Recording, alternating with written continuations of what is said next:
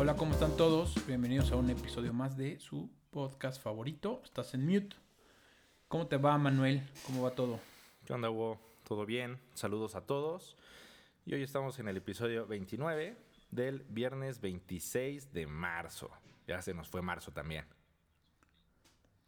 Penúltimo viernes antes de la Semana Santa, o espero que sigan haciendo su vigilia y no coman carne y cumplan con los deberes cristianos, católicos, no sé qué sea. Exacto. Católicos. Recuerden que el viernes no se puede comer carne y la siguiente semana, que es jueves y viernes, ¿no? Jueves y viernes santo, no se puede comer carne tampoco. Eh, y pues también a ver, o sea, mañana sábado, cómo van a estar las carreteras, porque ese va a ser el termómetro de qué tanto están escuchando al doctor López Gatel. Que a él le vale madres, pero nos pide que nos quedemos en casa. Y que además antes de grabar esto se echó una super declaración dura, ¿eh? ¿Qué dijo? O sea, muy pendeja, ¿la viste? No.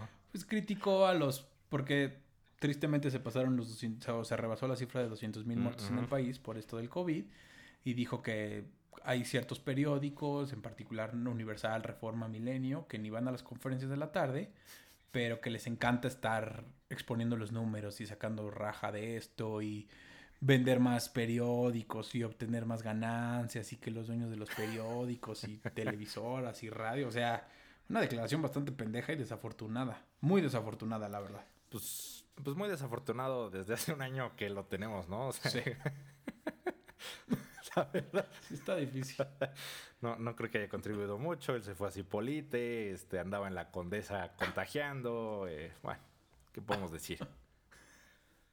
Dijo que el presidente es una fuente de contagio moral. Ah. ¿Te acuerdas que esa? Exacto. Es una desde esa fue cuando dije, ya, no lo voy a Que el presidente no puede contagiar COVID, el único que contagia es su fuerza moral. Él solo contagia amor. Es como un osito cariñosito con amor en la panza. Exacto. Se le prende su corazoncito en la panza, AMLO. Mm, Se enoja y irradia paz. Esperanza para México, como es su eslogan. Algo así. Pero bueno, Pero- si al menos él sabemos ya este, hasta, dónde, hasta dónde puede llegar, pues al menos nosotros a lo mejor sí seamos responsables, tratemos de, de no salir, o si salen, pues a lo mejor una casa en Airbnb, quédense encerrados, eh, aprovechen el calor y una carne asada y ya. Carnita asada Bueno. y a gozar el fin de semana. Pescado asado, porque ya dijimos que carne no. Pulpito. Unas brochetitas, Un pulpito. brochetitas de camarón o algo así. Pero bueno, empecemos porque traemos varios temas que nos gustaron. Y este primer tema ya lo habíamos guardado porque ya se había discutido y aprobado desde el 22 de marzo en el diario oficial reformas a la Ley Federal de Cinematografía. Y usted dirá, eso a mí qué me importa. Pero lo importante es todo el relajo que se armó y el ruido que se generó porque empezaron a decir, van a prohibir el doblaje, ya no voy a ver mis películas de Disney en o escuchar más bien en español como a mí me gusta. Entonces fue todo un relajo lo que se armó en redes principalmente y en ciertos medios y demás. Sí, así es. Eh, desde el año pasado, en marzo de 2020, se había presentado una reforma eh, a la ley de, de eh, cinematografía, específicamente el artículo octavo. Eh, y básicamente se dice que el origen de esta reforma y el propósito, lo que hay detrás, o como nos gusta decir a los abogados, el espíritu de la ley, eh, es hacer una reforma para personas con discapacidad auditiva. Eh, se proponen ciertas reformas este artículo y como dices, se empieza a hacer toda una polémica de si las reformas que se realizan de alguna forma prohibían que se doblen películas al español o no. Y como dices, esto polariza. Por un lado, sabemos que México siempre ha sido punta de lanza en el tema de doblaje en Latinoamérica. Somos un país que ha sido muy famoso por los doblajes que hace. eh, y que todos en algún momento las hemos escuchado. O sea, las ames o las adies, todo el mundo ya sabemos de, ah, esa es la voz de Tom Cruise mexicano, o esa es la voz de, de Stallone mexicano. De, la, de la roca. Exacto, de la roja, o sea, de alguna forma así empiezas a relacionar eh, y pues empieza a ser todo un lío. Y usted dirá, ¿esto qué? ¿O a mí qué? Es que ah, creo que desde que estamos haciendo este podcast, como que nos metemos más a las noticias y vamos un poquito más atrás y nos empezamos a entender más. La verdad es que este artículo ya estaba y estaba desde el año noventa y tantos Sí. y en el 2000 la Suprema Corte lo declaró inconstitucional porque decía, y cito, "La pe- las películas serán exhibidas al público en su versión original y en su caso subtituladas al español en los términos que establezca el reglamento. Con esta reforma se queda, las películas serán exhibidas al público en su versión original y subtituladas al español en los términos que establezca el reglamento. O sea, como que le quitan y el y en su caso y al final en el segundo párrafo de ese mismo artículo octavo le agregaron, antes decía, las clasificadas para público infantil y los documentales educativos podrán exhibirse dobladas al español. Lo reforman o lo modifican para quedar de la siguiente forma. Las clasificadas para público infantil y los documentales educativos podrán exhibirse dobladas, pero siempre subtituladas en español. Que es lo que tú correctamente dices. El espíritu es, oye, tengo deficiencias para escuchar o discapacidad auditiva, no sé cómo se diga, tengo que leerlo entonces, aunque sea en español el audio o esté originalmente su audio en español, tiene que llevar los subtítulos, ¿no? Y es como que lo que tratan de explicar los legisladores y en particular Sergio Mayer. Exacto. Sí, tal cual, como dices. O sea, agregan este y en su caso, eh, lo eliminan más bien. Eh, y eso que te da a entender, que si hay alguna película mexicana en español, sí o sí le tienes que poner los subtítulos en español y bueno, en el caso del público infantil, los documentales, pues es muy, muy claro, ahí dice siempre subtitulados al español. Eh, y como ya bien mencionas, Sergio Mayer, que es el presidente de, ¿qué es? La Comisión de Cultura, me parece. De, la Cámara de, de la Cámara de Diputados, muy atinadamente, estuvo al pendiente, salió en Twitter, explicó y dijo, a ver, este artículo siempre ha existido de esa misma forma, únicamente se está puntualizando ese punto. Eh, de hecho, también eh, de la ANDA, también, eh, que es la Asociación Nacional de Actores, también se pronuncia y dice lo mismo, dice esto ya fue analizado, ya la Suprema Corte en el año 2000 lo declaró inconstitucional y el doblaje va. entonces, o sea, creo que la crítica es que se pudo haber aprovechado para reformar correctamente el artículo y pues ya ir con base en lo que ya había dicho la Corte en el 2000. Simplemente se queda igual, se agrega esto, pero yo no creo que vaya a haber un problema de fondo. Al final la Corte ya, ya lo resolvió. Exacto, desde el año 2000 la Corte ya dijo esto es inconstitucional porque, porque distribuidoras, productoras, toda la gente alrededor del cine, Universal, Warner, la que usted diga, guste y mande, su canal o cadena favorita, fue, le impugnó en esto que se llama juicio de amparo, que parece que al presidente no le gusta cuando se trata de la reforma energética, por el escándalo que ya escuchamos, ya lo había declarado inconstitucional, o sea, todas tenían un amparo que permitía que todas sus películas o las películas que ellos quisieran fueran también dobladas al español. O sea, no están terminando con la industria del doblaje como se está diciendo, me parece que sí están permitiendo que si yo tengo deficiencia auditiva o no escucho, pues pueda al menos leer qué chingo está diciendo estalón antes de brincar la montaña. Sí, exactamente. O sea, solo le van a tener que, añadir eh, los subtítulos. O sea, insisto, creo que lo pueden haber reformado para que fuera más claro, porque sí es cierto que es ambiguo. Pero bueno, si es inconstitucional, no va a haber mayor tema. Eh, incluso varios actores de doblaje declararon y dijeron, sí entendemos que el espíritu va justamente a la gente que no escucha o, o que tiene cierta deficiencia auditiva y pues que si quiere ir a ver, no sé, Amores Perros, tenga los subtítulos en español para que lo entiendas.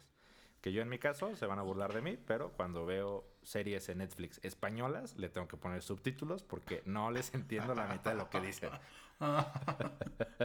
yo la última que vi de Patria en HBO sí la vi con subtítulos porque sí hablan un catalán muy raro. A ver, y ahí tenía otra pregunta. Si ya le vamos a poner subtítulos a todo lo que dicen, ¿qué va a pasar con las escenas de sexo? ¿Van a poner wiki, wiki, wiki ahí en subtítulo escrito? En Rápido y Furioso van a poner cada vez que sale un coche, cada vez que explota algo, como era Batman en los 70. ¡Pium! Ya sabes. Pues ya si estamos en esas, pues metan todo. Sí, que de hecho... La gente no sabe. seguro, o sea, seguro todos lo hemos visto, pero justamente Netflix o, Amazon Prime, o sea, todas las plataformas, te distingue dos tipos de subtítulos. Subtítulos únicamente para el audio o subtítulos para personas que tienen déficit. Y si escoges ese, como dices, le agrega la parte de, no sé, este, música de suspenso Abren puerta. Exacto, abren puertas, escucha portazos, así le agrega cierto. Yo me imagino que tendría que ir así, porque pues esa es la idea. Pues sí, porque si no pierdes contexto. Digo, afortunadamente, gracias a Dios, todavía mis oídos, a diferencia de mis ojos, funcionan bien. Pero pues hay que estar atento ahí. Sí, o sea, al final creo que, o sea, donde haya oportunidad de elegir, que al final lo que siempre decimos en todos los temas, yo no le veo tema. Lo que sí no me parecería es, por ejemplo, lo que hizo el canal Sony hace unos años, que a fuerzas te obligaba a ver todo en español. Y eso yo sí lo odiaba. O sea, que no tengas la opción de escoger el audio en inglés, sí me parece molesto. Cada quien tiene sus preferencias, pero creo que si te dan las dos opciones, fine, no tengo ningún tema. Hay cosas que yo sí veo en español todavía, ¿eh? Muy melancólico. El príncipe del rap, por Esa sí, sí. Ahora que retomé, ahora con Disney, que retomé la película de aprendiendo, la serie de Aprendiendo a Vivir de Cory Matthews, también la veo en español, o sea, por nostalgia. Sí, estoy de acuerdo. Nosotros que fuimos niños de los noventas, la niñera, el príncipe del rap, todas las veíamos en español. Ubicas más las voces en español, los Simpsons. Entonces, eh, pues sí, exacto. hay gustos para todo. Así que ya saben, si escuchan este relajo de, ah, ya no voy a ver mis películas en español. No, señora, no, señor. Todavía lo va a poder seguir escuchando el español como usted quiere. Así es, podrán seguir escogiendo. Eh, ya, si quieren ver de qué forma doblan las escenas de sexo, eh, estaremos investigando una vez que salga. Y bueno, simplemente esto se va a reglamentar en los próximos 60 días. Ya veremos si añaden algo más en particular o no. Sigamos atentos a las redes de nuestro H legislador Sergio Mayer, honorable y respetado por este público. Que nos mantiene bastante informados. ¿eh? Debo decir que le echa ganas a su chamba como presidente de la Comisión de Cultura. La neta es que sí, o sea, sí te pitorrea Sergio Mayer, pero lo hace bien. O sea, por lo menos está ahí, está demostrando chamba. O sea, por lo menos es el diputado que sabes que está trabajando, güey para bien o para mal, y ya cada quien dirá, tendrá sus temas y sus, como todos, su línea política y sus temas que quiere sacar y su agenda más bien, pero pues al menos está ahí. Sí, ¿no? sí. Lo ubicas y sabes que está haciendo cosas. Sí, lo ves, eh, o sea, lo que se dedica, sí ves que anda en sus temas. Exacto. Otro tema que traemos, que la verdad es que todavía no termino de entender, hay ciertos puntos ahí medio relevantes, pero resulta que en el canal Suez de Egipto encalló un buque de más de 400 metros de largo. ¿Y qué está haciendo? Está tapando la conexión, por así decirlo, o el canal que cruza el mar Mediterráneo contra el mar, con el mar Rojo, es decir, Asia con Europa. Exactamente, el martes 23 de marzo a las 7.40 hora local, un buque llamado Ever Given, que es de la empresa Overgreen Marine, eh, iba navegando, eh, iba en el sentido hacia el mar Mediterráneo, eh, se, enfrenta a, un temporal, había rachas de viento muy fuertes, una tormenta de arena.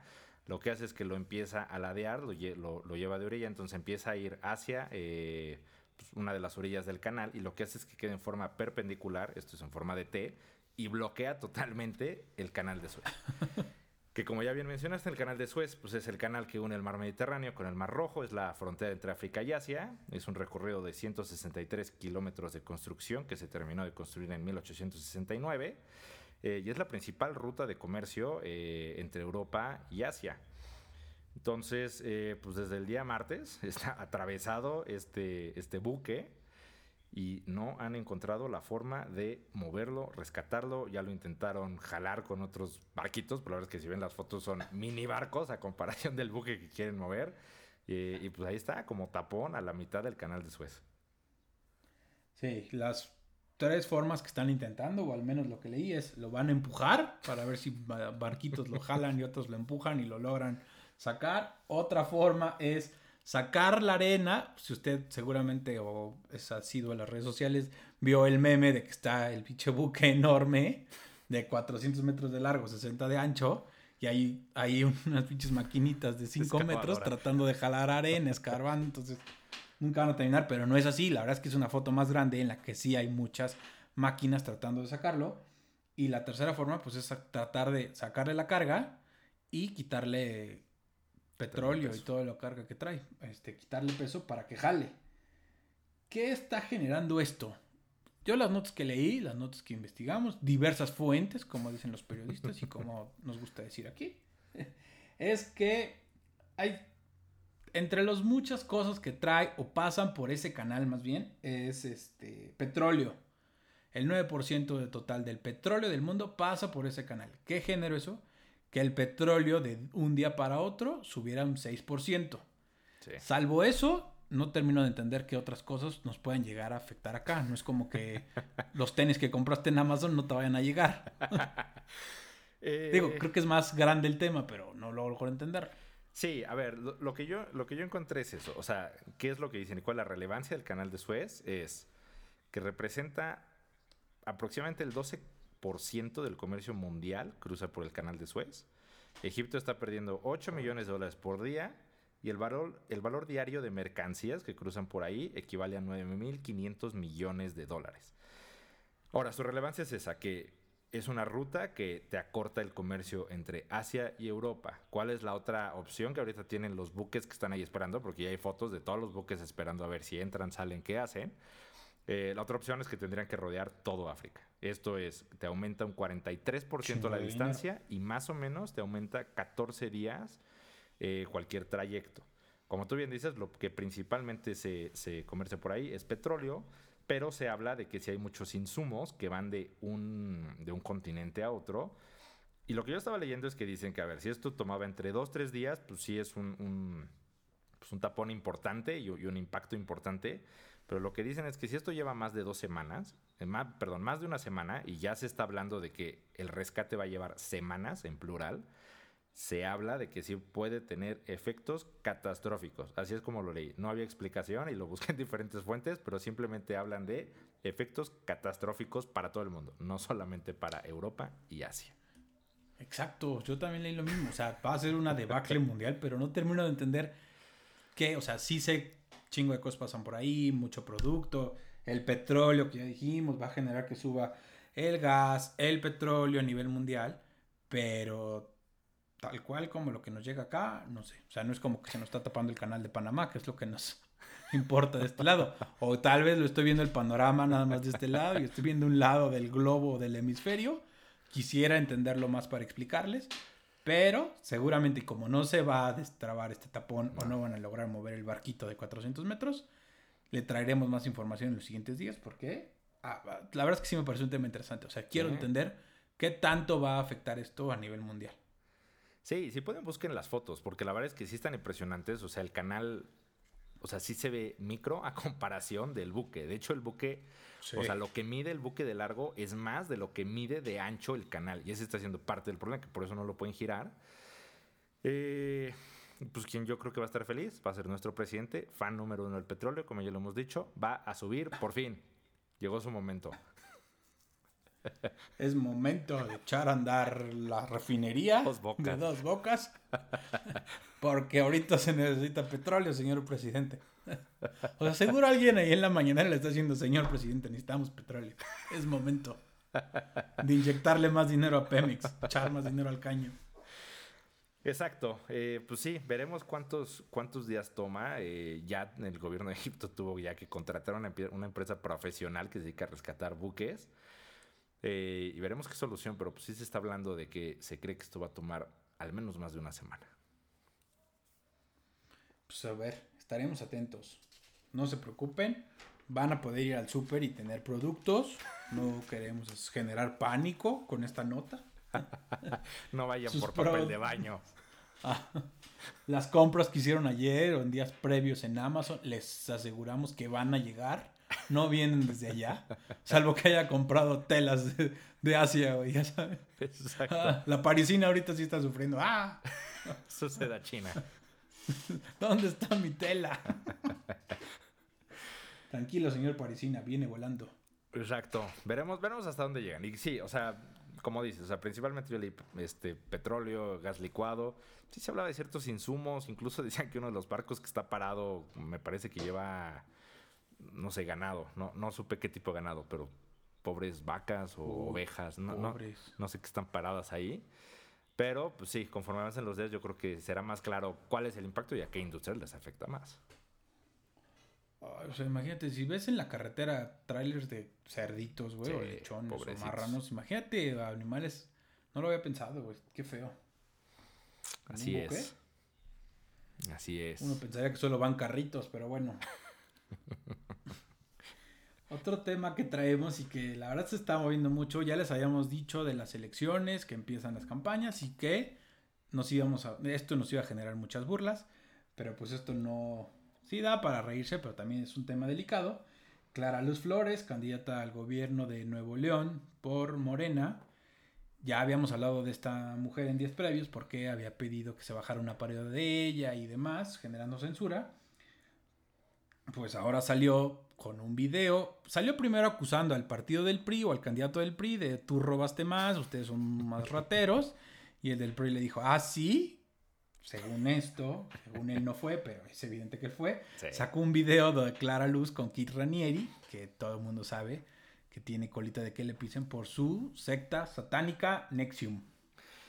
Sí, Clara Luz Flores que ha dado mucho de qué hablar. Eh, en días previos, no, sé exactamente cuándo, pero ya con, el periodista Julio Astillero había tenido una entrevista y le habían preguntado por su relación con Nexium, que es esta, como dice, secta, eh, pues al final de esclavitud sexual que, se llevaban a reclutaban mujeres, las marcaban como si fueran reces, este, las volvían esclavas sexuales, todo un relajo que hubo. Eh, y se le cuestionó a ella porque se sabía que ella había participado en unos cursos. Ella en su momento con Julio Astillero, que además le pregunta varias veces eh, si llegó a conocer este, al líder de esta secta, que es Kirranier, y dice, no, yo únicamente tomé cursos, tenía traumas personales, bla, bla, bla. Le pregunta varias veces y ella lo niega. Y, oh, sorpresa, que no sé cómo se les va esto. O sea, si eres político, no sé cómo crees que no va a salir a la luz. O sorpresa, sale un video de una entrevista sentada ella con Kit Ranier y están teniendo una conversación bastante trabada porque ella no parece que no habla inglés, entonces ella habla en español, el otro dos minutos después le contesta en inglés, pero pues al final tiene una conversación con él y obviamente la exhiben y le dicen, sí, conocías al líder de esta secta y pues qué, tan, qué tanto estuvo involucrada en, en la secta, esa es la gran pregunta de si realmente solo tomó el curso o supo de todo este tema de esclavitud sexual que había. Porque además la muy descarada, por así decirlo, o cínica, le pregunta a Julio Astillero y ella contesta, yo solamente conozco las pastillas Nixium que me tomo ah, diario. Todavía se burla, exacto. O sea, se burla. Y dice, yo solo conozco a la gente de Monterrey. Ah, o sea, como dices, son pendejos, perdón la expresión, pero es, no hay otra o sea, palabra para decirlo, son tontos los políticos, porque si sabes que estuviste ahí, si sabes que tenías ya el grado de bufanda amarilla, que entendemos ya es un grado máximo dentro de la secta esta, sabes que tuviste contacto con Kit Ranier y que hay unos videos que hablaste, pues ¿por qué no dices sí? Yo diría sí, perdón, fui engañada como cientos de mujeres y tan tan se salga del problema y hasta le da la vuelta bien. Aunque de fondo pues sabemos que ahí estaba metida, ¿no? Políticamente creo que sería la forma de darle la vuelta, o al menos yo hubiera hecho eso, pero tontamente la mujer dice tal. Y ahora, pues, ¿sabes qué es lo que me preocupa? Porque creo que por ahí va a ir. Ya lo vimos hoy con la gobernadora de Sonora que empiezan a criticar la voz de su hija y dice, esto es ataques feministas, ta, ta, ta. Creo que por ahí va a ir esta mujer y trepada en un barco incorrecto va a lograr darle la vuelta, porque la verdad es que sí está metida en un problema, porque como lo negó, entonces sí está, está complicado. Sí, creo que ese es el problema. Y que justamente sabemos que ella ya usó esa bandera, eh, como comentábamos, cuando censuró el, el, pues, el sketch o parodia que hizo el, periodista, el periodista humorista Marco Polo, ella se amparó bajo decir, es que me está atacando por ser mujer. Y la verdad es que no, o sea, simplemente era una parodia de ella, así como parodiaba también a Samuel García, que es el otro candidato. Los parodiaba a los dos. Y ella de alguna forma se ampara y dice, es que es un ataque a una mujer, cómo es posible, etcétera como dices, no sé si en este caso nuevamente quiero usar esa bandera, pero eh, no sé, o sea, en este caso la verdad es que no me haría sentido, más cuando justamente las víctimas de esta persona, Kit Renier, fueron mujeres, o sea, sí fue alguien que ya está comprobado que atentó contra muchas mujeres, de hecho le dieron 120 años de prisión en Estados Unidos por delitos sexuales y fraude. Entonces, o sea, creo que sí sería, como tú dices, cínico, o sea, quererte amparar y decir, no me ataques por ser mujer si te relacionaste con alguien que esclavizaba mujeres eh, para fines sexuales, ¿no? Está cañón, pero creo que por ahí va a ir. Y como ya dijiste, pues Kit y todas sus acusaciones y ya cargos por tráfico de personas, explotación sexual, posesión de pornografía infantil, todo esto lo pueden ver en un documental que está en HBO. Si son chismosos como nosotros, véanlo. Nueve capítulos. The Bow está en HBO. Eh, yo la verdad es que solo vi la mitad. No voy a decirles que ya lo vi todo. Llevo la mitad. Pero sí está. Sí está cañón. O sea, sí, está fuerte. Te metes a esas. O sea, empiezas a ver esas sectas y no entiendes cómo no sé, la verdad es que son tipos, la verdad, muy listos para engatusar y engañar así a las personas. Tienen una cierta habilidad, pero pues que al final terminan cometiendo crímenes y esclavitud sexual, o sea, no es cosa menor. No, no, la verdad es que no, o sea, digo, fue un tema bastante serio y creo que lamentablemente, como siempre pasa en México, no llegó a más porque se habla de que mucha gente en altas esferas en México está involucrada, se habla del hijo de Salinas de Gortari, se habla de diferentes personas que estaban muy, muy arriba y pues al final no ha pasado nada. Eh, pero bueno, veremos qué tanto le pega a Clara Luz algo que leí en Twitter y decían a quien a lo mejor le están temblando las piernitas es a Mario Delgado, porque él tomó el curso, el famoso curso de superación personal junto con Clara Luz. Entonces dicen, él también negó conocer a Kirraniere. No se sabe si a lo mejor también va a aparecer eventualmente un video donde Mario Delgado pues, esté también ahí discutiendo con él. Que además es, una, es un video de dos minutos, pero son, es una conversación medio bizarra, ¿no? Si lo viste, pero Hablan del populismo y de cómo controlas a la gente y las civilizaciones este, antiguas y primitivas. Está un poco extraño, la verdad. Y creo que por ahí van los discursos de este güey. O sea, creo que por ahí se enfocaba con tal de meterles tontería en la cabeza. Sí, sí, sí. Pues a ver. A ver, pobre Mario Delgado. Yo creo que ahorita está en su computadora. Video Mario Delgado, Kit Ranieri, borrar. Y su equipo de trabajo están intentando borrar. Voy a tener suerte en Google Mario Delgado, Kit Ranieri. ¡Ah! o sea, son tontos, la verdad. o sea, si sabes que traes cola, que te pisen, pues sal y trata de dar la cara, ¿no? O sea, ofreces una disculpa de otra forma, tratando de ganar políticamente, porque al final de eso se trata, de tener una ventaja política contra tus contrincantes, aunque no nos guste a nosotros como gobernados y como personas que tenemos que votar por ellos. Afortunadamente no somos de Nuevo León y no tenemos que discutir entre Clara Luz o Samuel García. ya tendremos nuestras peleas en el Estado de México. Pero, pues sí, está, son tontos. En la conclusión, son tontos y no nos tachen de atacando a una mujer, pero esta mujer es tonta en su respuesta. Sí, no, o sea, y salen todas las series. O sea, en todas las series que tú ves de política, es la típica conversación cuando alguien se va a lanzar a candidato, que llega a su equipo y lo primero que le preguntan es, ¿tiene algo que debamos saber? ¿Tiene algún video incriminatorio, algún video sexual? O sea, todo el mundo sabe que al día de hoy ya los políticos se preparan antes de una campaña con eso. O sea, ¿por dónde te pueden pegar? Porque en esta época digital todo sale a la luz. Es morena. No se puede esperar más. Es candidata de morena. Y hay mil cosas. Así es. Y por último, un tema que te gusta, Manuel, que sabemos que te apasiona y que seguramente ahora que empieza la temporada vas a hablar mucho, que es la Fórmula 1, porque inicia este fin de semana. Sí, eh, no sé si me apasiona, pero sí me gusta. Y me gusta, o sea, la faramaya que hay alrededor de, cuando, está, cuando podíamos ir al evento en México. Sí, me gusta la faramaya que hay alrededor de ir, te echas tus drinks, pues la carrera. Pero es que es un evento divertido. Pero, eh, como bien dices, regresa la Fórmula 1, arranca la temporada 2021. Eh, este fin de semana, el viernes, sábado, domingo, es el Gran Premio de Bahrein. La carrera es el domingo 28 de marzo. Eh, se transmitirá en México, la hora local es 10 a.m., que es un horario bastante decente, porque de repente sí nos caen en la madrugada, pero este se me hace un horario bastante decente. ¿Y qué es lo más relevante para nosotros este año? Que el Checo Pérez, por fin y por primera vez en su carrera, me parece, está en un equipo realmente competitivo, que es Red Bull y creo que si él mantiene el nivel que trajo el año pasado, sí podría dar una sorpresa. No digo ser campeón, porque creo que Mercedes está muy por encima de cualquier equipo, pero sí creo que podría ahí llevarse varios podios, ¿eh? Pues ojalá por Checo, como dijiste, firmó con Red Bull va a tener su monoplaza, como dicen los especialistas. que es básicamente su carrito. su carrito que chocan a cada rato. La verdad es que, o sea, no soy tan clavado de la Fórmula 1. Me gusta y cuando hay carreras en ese horario, porque antes no me gusta pararme a verlas o despertarme a verlas. Pero en ese horario creo que está bueno.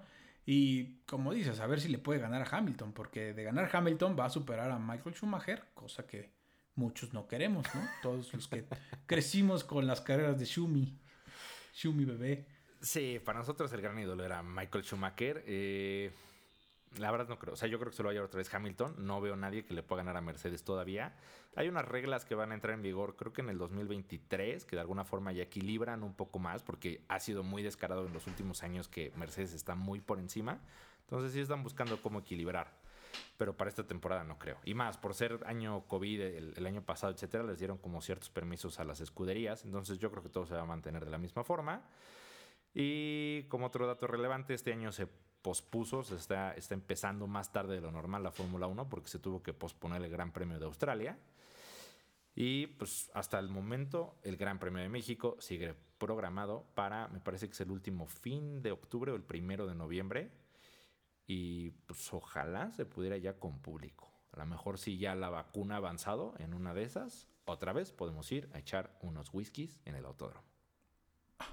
Ojalá, porque la derrama económica para la ciudad es importante. A mí me ha tocado ver gente que viene de otros países u otras ciudades a verlo. Entonces, ojalá, por el bien de la economía de esta HCDMX, regrese y se celebre el Gran Premio de México.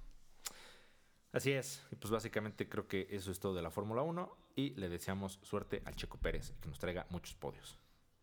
Suerte, Checo. Estoy levantando mi pulgar. Levantando tu dedito. Suerte, Checo, tú puedes. Suerte, Checo, vamos a hacerlo. Exacto. Pero pues bueno, creo que hasta ahí lo vamos a dejar. Bastantes temas les trajimos, temas que nos interesaron. Y disfruten su fin de semana y gocen la Semana Santa que ya empieza. Sí, arrancan las vacaciones. Cuídense, pero descansen. Vayan a misa y con su ramito, porque es domingo de ramos. Es domingo de ramos, efectivamente. Cuídense mucho, les mando un abrazo. a todos. Chao. Bye.